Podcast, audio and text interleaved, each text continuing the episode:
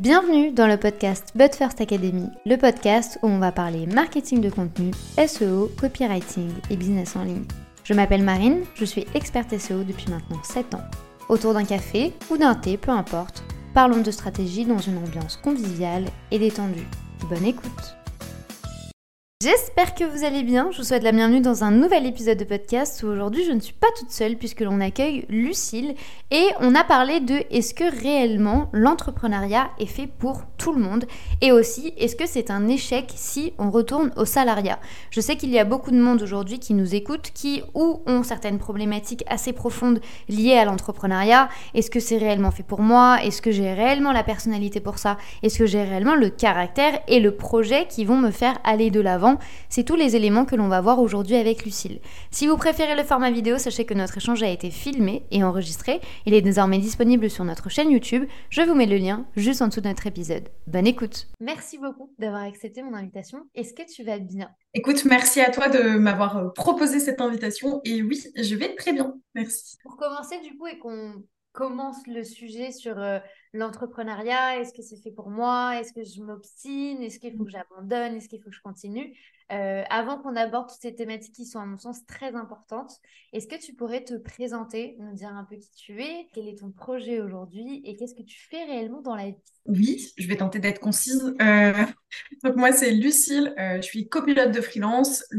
Jargon du métier voudrait plutôt que je dise accompagnatrice d'entreprise euh, spécialisée indépendant, mais je trouve ça beaucoup moins sexy sur le papier quand même.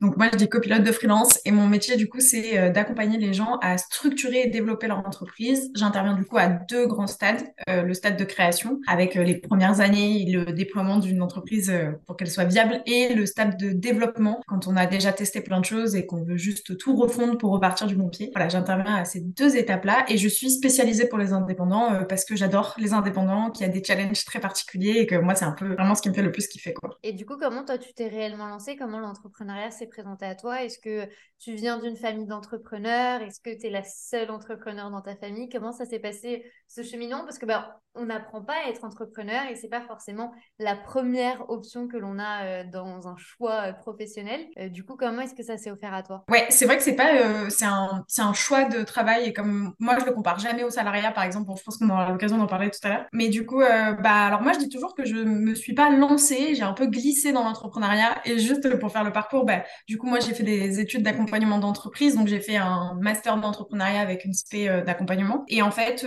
ben ma dernière année, je l'ai fait en alternance dans un espace de cowork et euh, ça s'est super bien passé. Du coup, à la fin, je me suis associée au cowork, donc j'ai géré la SAS avec euh, mon associé et euh, j'ai développé la partie accompagnement pour les freelances dans cet espace de cowork. Et en fait, après, ben, comme euh, s'il y a des gens qui nous écoutent qui ont déjà été associés, ils comprendront, c'est jamais très facile. Donc, du coup, après, je, ben, finalement, vision différente, je suis partie. Et à ce moment-là, du coup, j'ai continué en Indé euh, à faire les accompagnements puisque c'était mon, mon métier. Et depuis, ça fait maintenant, du coup, 4 ans, parce que j'ai pas précisé tout à l'heure, mais ça fait 4 ans, du coup. Et du coup, tu précisais que tu as été associée, que ça a mm. été euh, un petit montagne russe. Enfin, c'était jamais réellement juste du fun et, et que du beau. Est-ce que tu considères qu'aujourd'hui, ça a été ta plus grande difficulté ou il y a eu autre chose de ton parcours que tu considérerais comme ta plus grande difficulté Vraiment, où là, tu as senti vraiment que c'était difficile de remonter la pente? Euh, Non, je pense que, en réfléchissant comme ça, je pense que globalement, euh, c'est ma plus grande difficulté. Ça a duré quatre heures de tout expliquer, mais euh, j'ai eu d'autres, d'autres, enfin, notamment, j'ai monté aussi un, un réseau d'entrepreneurs en local après sur Toulon avec du coup une autre personne et ça, au final, là, on a, on a passé le flambeau. C'était plus facile parce que du coup, c'était une association, donc euh, le réseau était sous forme associative, donc ça a été passer le flambeau, ça a été plus logique et beaucoup plus facile. Mais ça a été aussi euh, des choses où aujourd'hui, je peux te, je peux te le garantir que s'associer, c'est un des, plus gros challenges qu'ont les indépendants en fait pour se développer. Tu as l'opportunité que ça t'offre de s'associer, de faire avec des personnes qui n'ont pas les mêmes compétences ni même la même vision, mais pas les beaucoup de complémentarité avec ce que tu fais. Et en même temps, il y a énormément de challenges et de complexité euh, avec l'humain parce que l'humain, c'est toujours le plus dur. Oui, c'est vrai que gérer les humains, gérer les émotions et comprendre la perception de chacun, c'est vrai que ça peut être difficile. Et c'est vrai que toi, du coup, dans, ton parcours, que ce soit tant par rapport au cowork, par rapport à, tes entreprises associées, etc., tu as eu l'occasion d'être en contact avec quand même vachement de monde. Est-ce que tu considérerais, toi, aujourd'hui, que le fait d'être à son compte est fait pour tout le monde ou est-ce qu'il faut euh, avoir un profil, avoir une personnalité, avoir quelques critères euh, clés à prendre en compte Parce que c'est vrai que mine de rien, aujourd'hui, on, le dit très souvent, hein, mais le digital, c'est un peu l'opportunité pour chacun d'avoir d'être libre, de gagner de l'argent, de gérer son temps, etc. Sauf que sur le terrain, alors sur le papier, c'est très très beau. Sur le terrain, on le sait toutes les deux, c'est une autre paire de manches. Euh, est-ce que c'est réellement fait pour tout le monde ou pas? Bah, La réponse est non. Et euh, elle est pour moi évidente. Et euh, elle l'est d'autant plus que, de par ma formation, déjà, nous, on nous apprend qu'il y a des aptitudes hein, à être entrepreneur. la notion d'aversion au risque, le leadership, etc. Il y a quand même des choses où, disons que c'est des qualités qui vont t'aider au quotidien euh, qui dans les faits ne sont pas une obligation parce qu'il y a plein d'énergies différentes et de façons d'entreprendre différemment, euh, mais qui euh, dans la volonté de croissance et de développement sont quand même hyper importantes. je prends un exemple très simple, mais si tu n'as aucune aversion au risque, ça veut dire qu'en gros tu ne sais absolument pas prendre de risques. Pour te développer, et à un moment donné, tu vas vite taper ton, ton plafond. Donc voilà, il y a voilà, des choses quand même qui sont pour moi des aptitudes de base. Et après d'expérience, moi je dis toujours, euh, en tant qu'accompagnant, on n'est personne pour dire à quelqu'un que son projet n'est pas viable ou qu'il va pas y arriver. Par contre, euh, on le sent qu'il y a des gens qui vont plus galérer que d'autres. Voilà. Donc je dirais que non, c'est pas fait pour tout le monde. Euh, il y a des gens qui partent avec un savoir-être qui va les aider clairement à mieux entreprendre. Et du coup, le titre, c'est quand même est-ce que je m'obstine? Est-ce que je m'obstine? Est-ce que l'entrepreneuriat est fait pour moi? Sur quels critères on se base aujourd'hui pour se dire, genre, je m'obstine? Sur quels critères on, part du principe qu'on est en train de forcer, etc. C'est hyper intéressant comme question parce qu'il y a, y a plusieurs étapes quand tu te développes. Alors, il n'y a rien qui est parfait dès le départ. Et du coup, c'est pour ça que je trouvais ça super intéressant comme sujet parce que quand tu démarres, il il y a la notion de persévérance et il faut persévérer. Enfin, le temps que tu peux avoir un projet génial, si tu persévères pas, personne ne le saura, donc tu pourras pas te développer. Donc ça, il y a la notion de persévérance. Euh, L'obstination, je la verrai en deux choses. Il y en a une qui me paraît essentielle, qui est euh, euh, un peu comme, ça me rappelle quand on était petit, tu vois, des fois on nous disait qu'est-ce que tu veux faire quand tu es plus grand, et tu t'imaginais un peu des métiers, waouh, j'aimerais trop faire ça. Genre par exemple, moi, je voulais être dans tout ce qui est médical, tu vois, j'adorais. Sauf qu'en fait, dans les faits, j'ai peur du sang. Voilà, tu vois, c'est bête, mais tant que tu l'as pas confronté, tu le sais pas. Donc, et eh ben c'est un peu pareil. Il y a aussi ce truc-là de, des fois, tu as un peu rêvé ton business et parce que je trouve qu'aujourd'hui, on a tendance à faire en sorte que le, l'entrepreneuriat digital soit un peu un Eldorado. Tu as un peu rêvé le truc, quoi. Tu t'es dit, ouais, ça va être génial, je vais être libre de mon temps, je vais pouvoir faire tout ce que je veux, euh, développer les projets que je veux, j'aurai pas de patron au-dessus de moi, tatati tatata. Sauf qu'on sait très bien, toi et moi, on le sait, mais peut-être que ceux qui nous écoutent le savent pas. En fait, dans les faits, ça se passe pas du tout comme ça. Moi, je pense que l'entrepreneuriat, c'est plus une prison dorée, tu vois, où en gros, euh, t'es un peu quand même, euh, même si tu le fais avec le cœur, et je pense que ça, c'est important, parfois, c'est très difficile et tu penses non-stop au travail, etc. Ça fait partie du métier, quoi, hein, clairement. Donc, je dirais que si tu te rends compte dans persévérer, c'est déjà si toi, tu te rends compte que dans les faits, ça ne te convient pas. Genre, au bout d'un moment, tu te lèves tous les matins et ça te. Ben, c'est pas fait pour toi, ça te met la boule au ventre, t'as beaucoup de stress, euh, tu sais plus euh, faire de choix, t'arrives plus à avoir de vision long terme. Enfin voilà. Donc, ça, ça peut être un gros warning, je pense, personnel déjà. Et ça, c'est très important. Euh, un projet n'est rien, d'autant plus quand on est indépendant, si l'humain va pas bien. Donc, mm. C'est pour ça que moi, déjà, ça me paraît très important d'appuyer là-dessus. Et après, je dirais aussi euh, que parfois, il y a des trucs très pragmatiques, euh, et notamment en accompagnement. La première chose qu'on analyse, euh, bon, c'est d'abord l'humain. Et donc, maintenant qu'on a parlé de l'humain, il y a le marché. Mhm. Et donc après, tu peux peut-être aussi t'adresser à un marché qui est pas mature. Donc ça, ça peut être euh, sur deux aspects. Il y a la partie offre et demande. Donc sur la partie demande, genre t'as beau avoir ciblé plein, t'as changé plein de fois de cible, etc. Et tu te rends compte que bah ça parle pas, euh, voilà. Donc ça, il peut y avoir un manque de maturité du marché à ce niveau-là de développement. Et tu peux avoir aussi sur la partie aussi offre, ce que tu proposes ne correspond pas à un besoin. Et donc là, il y a une dissociation entre toi, ce que tu as envie de proposer, et ce qui te fait toi vibrer, et ce dont les gens ont besoin. Et donc si là, il y a rien, bah, tu t'obstines. J'aime bien cette vision que tu as de l'entrepreneuriat parce qu'elle elle est, elle est très similaire à celle que j'ai euh, mmh. par rapport à, certaines idées que tu mets en avant. Et tu parlais du coup d'Eldorado, un petit peu l'entrepreneuriat, c'est tout beau, tout rose, on va gagner des milliers et des cents. Et en fait, j'aime beaucoup l'expression de prison dorée. Et du coup, me vient une question. Euh, est-ce que tu penses que quand on se motive uniquement par l'appât du gain et l'appât de l'argent, on est plus facilement dans le je vais m'obstiner à ce que ça marche parce que j'ai la patte du gain. Je m'explique. Quand on est à son compte, c'est euh, évident, on travaille énormément. Pour parler de ce que je connais, qui est euh, du coup mes projets, je travaille entre 12 à 15 heures par jour, y compris les week-ends en fonction des certaines phases de l'année. Donc, on le sait, pour se développer, il faut se la donner. Et si tu n'es pas réellement passionné par ce que tu fais, pour moi, c'est un peu voué à l'échec, en toute, en toute honnêteté. Mais du coup, je pars du principe qu'il y a certaines personnes qui se lancent dans l'entrepreneuriat également pour l'argent.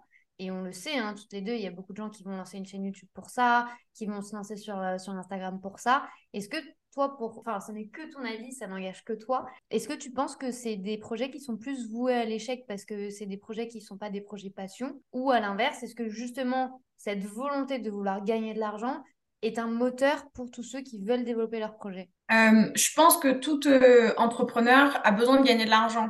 Mais l'argent, c'est un, c'est comme le temps. C'est un truc qu'on possède et on en fait ce qu'on veut. En fait, pour moi, ça doit pas être l'objectif final. Ça doit être un, quelque chose qui nous aide dans notre quotidien. Donc, un entrepreneur doit gagner de l'argent. L'argent, ça doit pas être tabou. On doit pas avoir peur de gagner de l'argent puisque l'argent nous permet de peut-être atteindre certains objectifs. Après, je pense que si c'est ton objectif final et si vraiment tu as ce type de phrase de j'entreprends pour gagner de l'argent, tu iras jamais loin parce que c'est pas une vision l'argent et qu'en fait euh, ça n'a pas de finalité. Donc c'est ça ne veut vraiment rien dire pour moi. Et du coup oui même par rapport au cas de prison dorée et à tes notions de 12-15 heures je trouve ça intéressant parce que je pense qu'on n'est pas obligé d'entreprendre en étant passionné. Mais par contre je pense qu'il faut qu'on entreprenne avec un truc au fond de soi. Tu vois ce que je veux dire c'est que ton métier n'est pas obligé d'être une passion au quotidien. Euh, par exemple moi tu vois je fais de l'accompagnement d'entreprise. Il y a eu une étape dans ma vie où ma passion vraiment ultime je passais des heures à faire ça c'était la broderie. J'ai pas monté un business de broderie tu vois.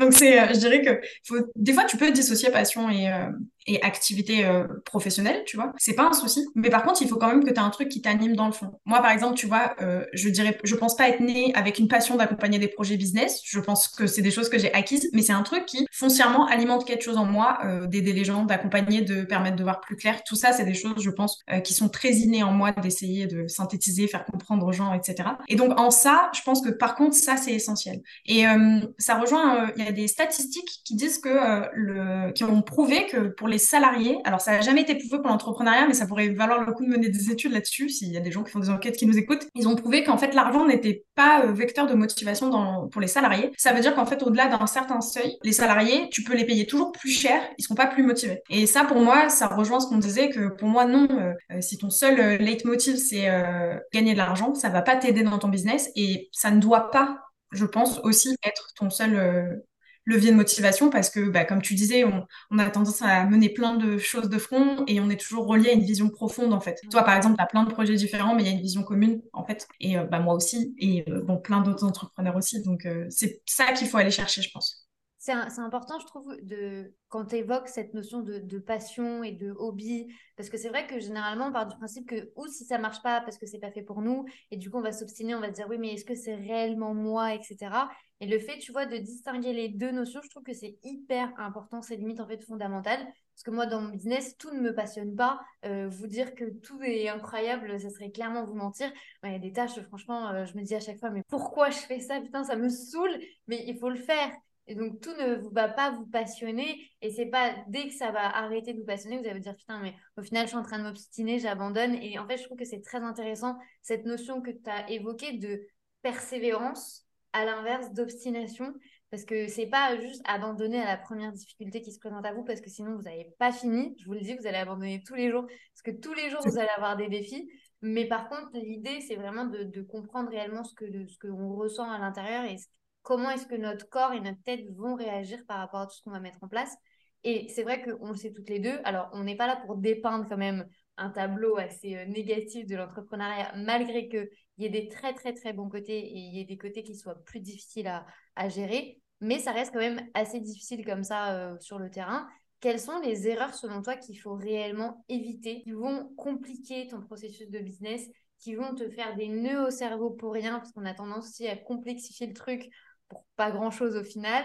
Euh, quelles sont selon toi, je dirais, aller euh, la plus grande erreur ou les top 3, comme tu préfères, des éléments vraiment que tu dis euh, arrêtez de faire ça tout de suite quoi ben, il y en a une qui est hyper essentielle et qui va du coup découler de plein de, de petites choses. Mais enfin plus je, te parle, plus elle me paraît évidente. C'est euh, d'autant plus s'il y a beaucoup de femmes qui nous écoutent parce que dans l'entrepreneuriat féminin, c'est d'autant plus euh, poussé. Et euh, j'imagine que tu as pas mal de femmes notamment qui doivent t'écouter.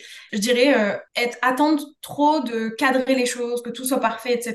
Parce qu'en fait, un, un business, c'est jamais, jamais fini. C'est toujours en développement, toujours en croissance. Et surtout que, en fait, il y a beaucoup de gens qui passent leur temps à peaufiner une idée de projet ou peaufiner une offre, on s'en fiche. Enfin, peaufiner le projet de la manière la plus poussée possible avant de le sortir et de le montrer à l'audience, à leurs prospects et à leurs clients. Alors qu'en fait, je pense que c'est la base de, enfin, c'est vraiment l'erreur de base. Il vaut mieux co-construire tout au long du parcours plutôt que d'attendre de tout développer pour montrer. C'est des choses qu'on retrouve. La méthode, ça s'appelle la méthode Learn. C'est très adapté pour du produit. C'est très, bah, les MVP, tout ça. Euh, si vous connaissez pas, euh, des, euh, allez chercher un petit peu sur internet, vous allez voir. En fait, c'est des méthodes où en gros, tu réfléchis à la façon la plus simple de proposer ton service à ton audience ton produit, on s'en fiche. Tu testes avec le client, tu attends les retours et t'améliores. Et en fait, tu construis les choses comme ça.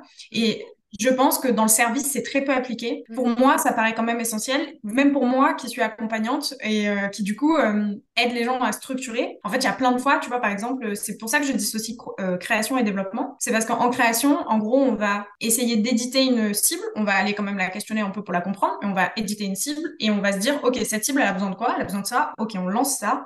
Et tant dans le fond que dans la forme, on fait des hypothèses en fait. Donc après, ton offre, elle a besoin de rencontrer son audience. Et moi, c'est ce que je dis à tous mes clients. En fait, moi, je t'aide à gagner du temps en termes de structure, mais il va falloir quand même tester. Enfin, ça, c'est une obligation. Alors qu'en développement, tu as déjà une bonne connaissance de quelle est ta cible. Et en fait, tu peux vraiment proposer quelque chose de plus complet et euh, d'un peu plus poussé. Bon, après, tu as aussi l'expérience qui va t'aider. Mais je te dirais que ouais, c'est clairement... Euh, euh, ce truc-là de, tout le temps attendre que tout soit parfait, euh, ça vraiment c'est un vrai problème. Et parfois même les gens se rendent pas compte, j'ai l'impression. Tu sais, euh, moi je vois très souvent quand je partage ce genre de, de réflexion-là, de attends, arrête d'attendre que tout soit parfait. Il y a plein de gens qui, qui disent bah ouais et tout, faut pas, faut pas attendre que tout soit parfait. Mais même eux, ils attendent beaucoup de choses. Euh, tu vois, ils attendent de vraiment cadrer avant de lancer des choses. Donc vraiment, c'est soyez toujours en co-construction avec les gens qui vous écoutent et qui vous suivent et qui sont vos anciens clients ou vos futurs clients, euh, parce que c'est vraiment eux qui vont vous aider. Et restez pas dans votre tête tout seul. On peut pas réfléchir à ce que les autres euh, ont besoin. Bah, je peux pas être plus alignée qu'avec toi, puisque bah, c'est vrai qu'en création de contenu, on a tendance à se dire, alors je vais faire ci, je vais faire ça, on pose la stratégie, on pose tout. Alors sur le papier, c'est génial, hein, sur le papier, ça a l'air très très beau. Mais par contre, du coup, après, le passage à l'action, il dure deux jours et après, on ne se rend même pas compte si la stratégie fonctionne réellement ou pas. Parce que justement, ou on n'a pas obtenu les résultats qu'on escomptait, ou la qualité n'était pas forcément rendez-vous et du coup, on n'aime pas. Mais il faut partir du principe qu'on va évoluer justement en faisant. Et je suis tout à fait d'accord avec toi. Mon, business aujourd'hui, il a cinq ans. Mais il y a cinq ans, euh, ça ressemblait pas à ça. Et mon premier article de blog il y a sept ans, euh, mais je vous invite même pas à aller le voir parce que c'est pas possible. Même moi, je me demande comment c'est possible d'avoir publié quelque chose comme ça, mais en fait, c'est comme ça qu'on va évoluer. Donc, je suis d'accord avec toi de dire que, en fait, on évolue en même temps que nos projets, on évolue en même temps que nos business, et c'est normal en fait que que ce soit pas directement parfait. Et euh, je trouve que c'est hyper intéressant comme vision de dire, bah même si c'est pas parfait, bon, on va le faire et on va le construire limite ensemble. Et limite, en fait, j'ai envie de te dire, c'est même bénéfique parce que au-delà de se dire je vais créer un truc parfait, on crée un truc avec le client. Et du coup, en fait, on est presque limite sûr que ça va lui plaire. Donc, en fait, c'est ça c'est une stratégie qui, sur les deux pans, va fonctionner. Et par contre, le, en t'entendant parler, et je pense que tu seras d'accord avec moi, mais le seul truc qui va vous aider, c'est aussi d'avoir des données à analyser. Euh, donc toi, bon, euh, tu as tous les, euh, bah, KPI. Et moi, je vous dirais, faites des bilans. Parce que c'est très difficile de demander des feedbacks à vos clients, etc. Mais prenez un vrai temps pour les, pour les prendre en considération et améliorer vos services. Ça, c'est hyper important et je trouve que c'est hyper négligé. Mais vraiment, prenez le temps de faire des bilans pour prendre les choses de haut parce qu'on est tellement dans nos quotidiens tout le temps qu'on peut pas. On peut pas être dedans, dehors, on peut pas être partout. Mais surtout que j'aime bien en fait cette vision que tu as de d'analyser et de comprendre. Mais si je peux vous donner juste une recommandation quand vous allez chercher les informations, sachez réellement l'objectif de ça. Parce que souvent on me dit oui mais moi je vais voir mes stats, je vais voir les trucs et je comprends pas comment faire. Et du coup la première question que je demande c'est ok tu allé rechercher les informations, mais quel était l'objectif de fond? Est-ce que c'était un objectif de visibilité? Là, du coup, tu vas regarder certaines données. Est-ce que c'était une stratégie de fidélisation? Du coup, tu vas regarder autre chose. Il y a vraiment ici une idée aussi d'objectif pour vraiment aligner au maximum et être sûr d'évoluer vers la bonne direction. En partant du compte de ce constat-là, c'est vrai qu'aujourd'hui, on est quand même dans, un contexte euh, entrepreneuriat un petit peu particulier, sans compter, enfin sans parler de, de, toutes les crises qu'on est aujourd'hui en train de faire face. bref, du coup, c'est vrai qu'il y a aujourd'hui beaucoup d'entrepreneurs qui peuvent ressentir certaines pressions financières, qui peuvent ressentir certaines difficultés.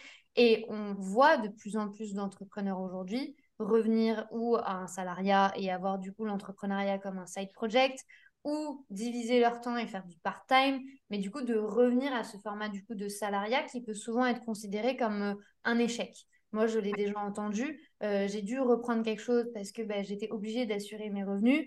Euh, j'ai échoué, j'ai pas réussi à développer mon projet. Comment est-ce qu'on y fait face? Et toi, aujourd'hui, quelle est ta vision par rapport à ça? Parce que tu m'as bien indiqué que pour toi, ce sont deux mondes complètement différents que l'on ne peut absolument pas du tout comparer. Euh, mais du coup, comment on, y fait face quand on est dans cette situation-là? Oui, du coup, euh, pour répondre à ta question, pour moi, c'est deux choses différentes qui ne sont pas comparables. Pour moi, c'est des formes de travail. Il n'y en a pas une meilleure que l'autre. Elles sont différentes et elles correspondent à des besoins différents. Il y a des gens, toute leur vie, ils restent à deux tafs. Hein, euh, voilà. un, business et un, et, un, et un côté plus salarial. Et ça leur va très bien et grand bien leur face. Vraiment, c'est très bien pour eux quoi tant que ça en fait tant que ça te va c'est ok et je pense que du coup je te dirais que la première chose à faire si l'obligation de reprendre un job à côté, euh, c'est du coup de déculpabiliser. En fait, arrête d'écouter les gens qui disent euh, quitte ton job pour euh, devenir indépendant, on n'est plus de patron au-dessus de toi, etc. Parce que ça, ça va faire écho à ce qu'on vient de dire juste avant. Mais si tu entreprends pour gagner de l'argent euh, tu, et si c'est ta seule motivation, tu risques quand même d'écourter ton projet business. Mais pour moi, si tu entreprends pour juste pas avoir de patron, c'est exactement la même chose. Donc, en fait, il y a, pour moi, c'est vraiment pas du tout la même chose. Donc, déculpabilise. Euh, L'entrepreneuriat, c'est pas au-dessus du salariat. Donc, ça, c'est vraiment mon premier conseil. Euh, second conseil que je donnerais, si, c'est plutôt de redéfinir la, la place. Et c'est hyper intéressant ce que tu disais, la différence entre un site, euh, un side business ou vraiment dissocier les deux. Euh, parce que tu veux quand même qu'ils gardent une place importante. Moi, je vois tout le temps, euh, ce que je dis souvent à mes, parce que moi, j'ai des clients qui, quand ils arrivent à moi, bah, ils ont déjà repris un job où ils sont en train de le refaire en même temps. Ou, bah, des fois, on, fait l'accompagnement et à la fin de l'accompagnement, voilà, euh, il s'avère que les finances, euh, pour l'instant, sont au point mort. Donc, je leur dis, le temps de voir passer l'orage. Et en fait, c'est, Enfin, pour moi, c'est vraiment ça. Si tu prends un job alimentaire parce que, euh, parce que ton business, tu veux vraiment le développer, mais c'est juste que là, financièrement, il y a besoin de trésor, quoi, euh, pour euh, ta vie à toi, eh ben, dans ce cas-là, ce que je te conseille, c'est de voir ce job comme un orage qui passe et de bien réorganiser ton, ton temps pour accorder du temps à tout. Bien entendu, ton business pourra pas se développer comme quand tu étais full dessus, mais voilà, tu réorganises. Et ça, c'est une vision des choses. Et après, tu as la vision side project qui est vraiment, du coup, pour moi, un truc qui me fait kiffer à côté. moi, je l'entends comme ça, euh, le side project. Et dans ce cas-là, ben, du coup, tu lui redonnes une toute nouvelle place, hein, qui est plus du tout la même que euh, tout le temps que je lui consacre. Mhm. Enfin, tout mon temps de travail, je le consacre à mon entreprise. Là, c'est vraiment un projet à côté. Et dans ce cas-là, je te, ben, je te conseille de te lâcher d'autant plus la grappe que c'est vraiment que du kiff. Donc, va que sur des projets de kiff. Peut-être euh, revois un peu toute ta strat en disant, OK, ben, je prends plus que ce type de projet-là, par exemple, parce que c'est vraiment que les projets qui me font kiffer et que pour le temps que j'y accorde, voilà, je, je me mets que là-dessus, quoi. Et vraiment, le redéfinir une, toute une place. Mais dans tous les cas, c'est ce que je conseillerais, ouais, c'est vraiment de, de voir en termes de vision où tu veux le positionner et en fonction d'accorder du temps euh, correctement. Quoi. Je trouve que c'est hyper intéressant la manière dont, tu vois après le, le projet d'entrepreneur que tu vas avoir à côté. Parce que tu le dis, du coup, dans ces cas-là, tu fais que des trucs que tu kiffes.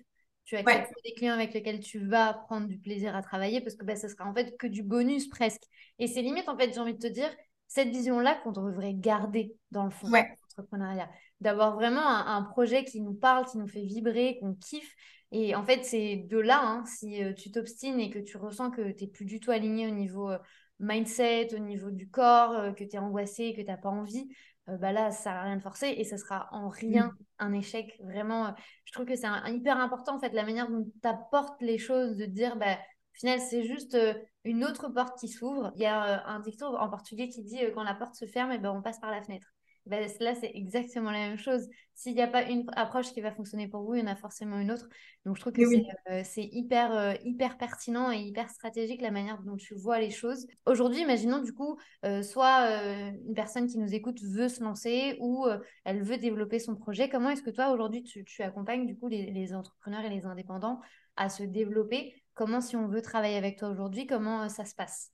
Alors, ça dépend du stade. Euh, bah, si du coup la personne a une idée, je pense qu'elle sait qu'il y a plusieurs euh, types, euh, si elle s'est renseignée, il y a plusieurs types d'accompagnement. Moi, je n'accompagne pas la structuration de l'idée. Je pars du principe que moi, je pars avec des personnes qui savent concrètement ce qu'ils veulent quand même à peu près proposer. Je te donne un exemple concret, mais comme ça, peut-être ça parlera aussi un peu plus. par exemple, j'accompagne pas des gens qui me disent, moi, je vais être dans la communication. Voilà. Ça veut rien dire pour moi. non, bah déjà creuse, peut-être interroge des gens qui qui font divers métiers dans la communication, parce que voilà, ça veut rien dire. Voilà, moi, j'accompagne quelqu'un qui va me dire, euh, moi, je vais être web designer, par exemple. Je veux vraiment faire que du web design. Ok, voilà. Déjà, on a un truc plus palpable. Et euh, moi, mon métier, euh, dans mon jargon, ça s'appelle élaborer des business plans. Mais c'est tellement pas sexy, encore une fois, que du coup, je suis copilote de freelance. Mais en fait, oui, on, fait toutes les étapes d'un business plan.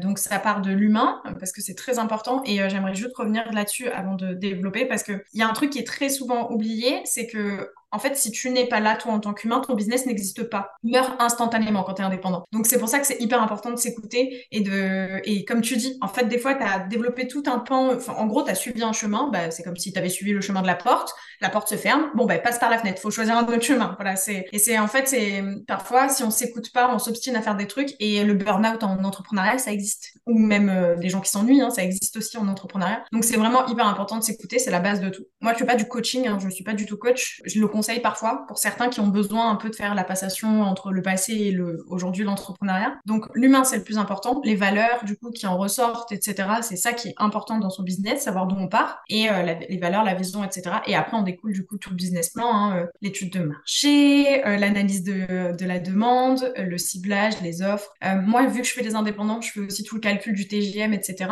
Voilà pour qu'ils comprennent leur temps de travail combien il vaut. Euh, et ensuite, on fait du coup euh, prévisionnel, stratégie de prospection, vente, etc. L'idée, c'est qu'ils soient vraiment autonomes. Quoi. Voilà.